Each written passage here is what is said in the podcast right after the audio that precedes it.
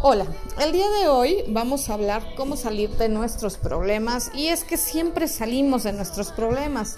Algunas veces duramos poco, otras veces nos toma un tanto más de tiempo, pero normalmente salimos de nuestros problemas de alguna manera. Lastimosamente tenemos la costumbre de salir de uno y en nada de tiempo ya nos vemos metidos en otro problema. De hecho, podemos estar en varios a la vez, aunque siempre haya em, algo que nos robe más la energía que el resto.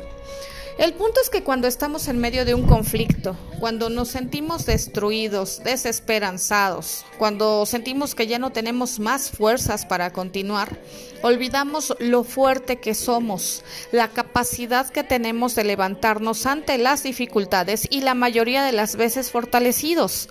A veces estamos afrontando una situación que nos tiene hechos pedazos y no podemos recordar que ya en nuestro pasado estuvimos así o quizás pasamos por algo similar, pero acá estamos quizás de nueva cuenta más rotos, pero en algún momento estuvimos nuevamente en una sola pieza, producto de poder rearmarnos, reinventarnos, recoger todos esos pedazos e ir integrándolos cada uno donde mejor iban. Sí, puede que algunas piezas ya no encajaran más, y las hayamos tenido que descartar, pero para compensar se formaron nuevas que nos dieron otra serie de atributos y esos movimientos dieron paso a una versión diferente de nosotros mismos, con más experiencia y mayor aprendizaje.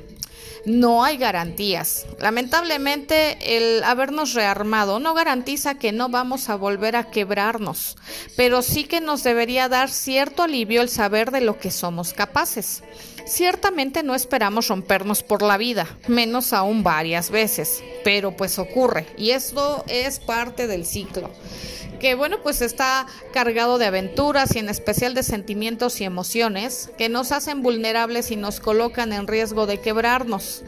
Pero no lo veamos como algo negativo. Digamos que a veces es el precio que pagamos por vivir algo que nos movió el piso, que nos gustó, que amamos, que nos enseñó o que nos transformó.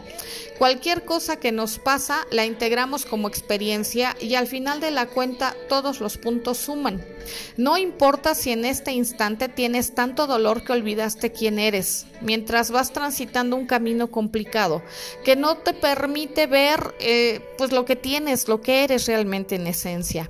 Solo mantén la fe, porque simplemente todo pasa, lo bueno y lo no tan bueno.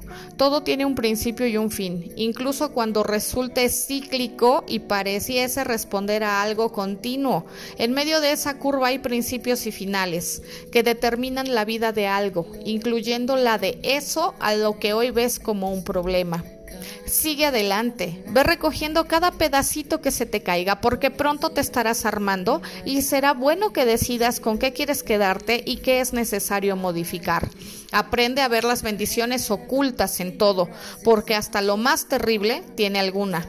Esto acelera el proceso de recuperación y nos aleja de sentirnos una víctima, nos devuelve el control y nos permite tomar acciones diferentes, enfocando nuestra mirada en lo positivo que algo puede dejarnos. Esto solo nos puede llevar a la pronta sanación y es allí a donde nos conviene llegar, cargados de la mejor actitud y receptivos ante todo lo bueno que la vida tiene para ofrecernos.